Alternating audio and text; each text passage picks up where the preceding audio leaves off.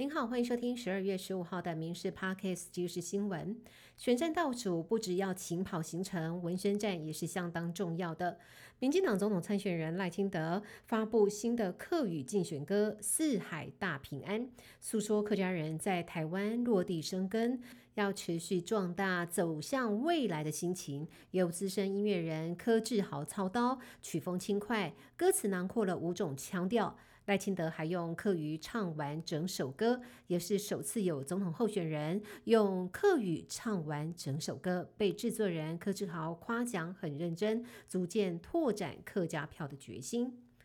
最近挺科立场鲜明的前国民党立委邱毅，昨天率队来到了赖清德万里老家，再打违建议题，还扣号给柯文哲的妈妈，听他吐苦水，抱怨自家顶楼违建被拆。网红四叉猫早早就到现场等候，还有赖清德的邻居不满邱毅来踢馆，当场质疑邱毅过去狂骂柯文哲，现在不觉得丢脸吗？双方数度爆发口角。选举倒数，对手频频操作违建议题，但是侯氏府公文白纸黑字早已经认定赖清德的老家是属于寄存违建，只需要列管。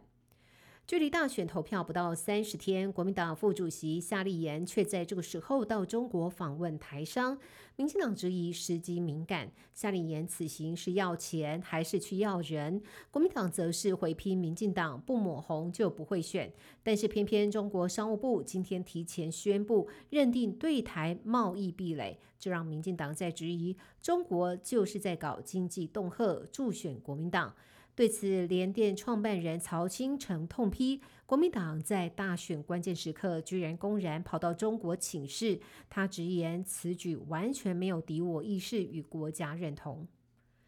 高雄有一名诈骗集团成员疑似黑吃黑私吞两百多万，遭到同伙押到国民党屏东县议员郭在天的服务处，遭到施暴，再转往民宿，将他的手脚捆绑，囚禁于旗山区某公寮殴打凌虐。警方获报之后，救出了林姓男子，并且逮捕三个人，持续向上追查，发现屏东县议员郭在天设有重嫌，桥头地检署经过讯问之后。认为郭在天涉嫌加重妨碍自由罪嫌重大，而且有羁押的原因以及必要性，向法院提出声押获准。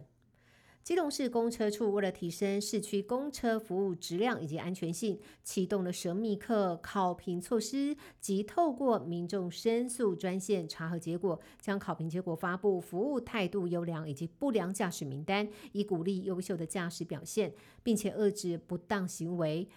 二零二三年十一月一号起到十一月三十号为止，有三名不良行为经过查证属实，予以申诫辅导；也有一名被列优良驾驶，该驾驶耐心安抚、协助醉酒乘客，并且协请第三分局警员处理，避免衍生意外发生，态度也很用心。公车处即嘉奖勉励。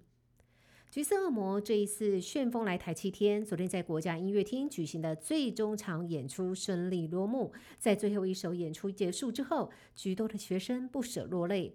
负责主持的学生更是在介绍安可曲《爱的赞歌》时哽咽到说不出话来，并且对在场的观众说道：“我们所有的人都非常非常喜欢台湾的朋友们。”而橘色恶魔也在今天下午两点多离台，结束这一次的台湾行。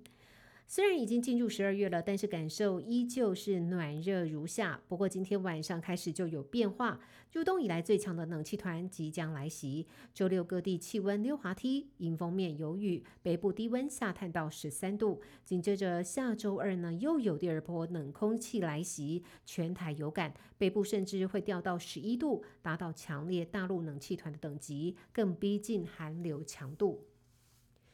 最近在社群平台上，一段宣称是哈马斯成员投降的影片遭到疯传。影片中，一群赤裸上身的男子站成了一排，其中有一个人高举双手，手上还举着枪支和弹夹。接着，他缓缓地走向前，将武器放在地上。以色列国防军发言人丹尼尔·哈里加少将证实了影片的真实性，表示已经有不少的哈马斯成员选择向以色列投降。通过审讯可以得知哈马斯成员的处境艰难，不少的士兵抱怨，哈马斯的领导阶层不了解严峻局势，也不关心加萨民众。以色列国防军总参谋长也表示，这是哈马斯瓦解的前兆。以上新闻由民事新闻部制作，感谢您的收听。更多新闻内容，请上民事新闻官网搜寻。